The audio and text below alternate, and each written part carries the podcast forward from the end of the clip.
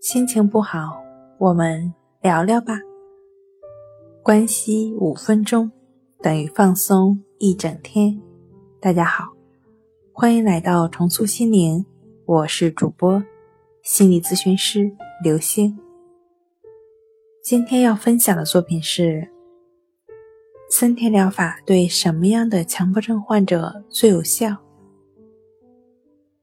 三天疗法呢，是目前中国所有的心理疗法中适应性最强的一种心理疗法。它是融合了精神分析、认知疗法、行为疗法、作业疗法以及中国传统文化佛教禅的思想内容。它的操作性强，对强迫症、社交恐怖症、焦虑症、抑郁性神经症、适应障碍。以及失眠等多种的心理障碍呢，都会有不错的效果。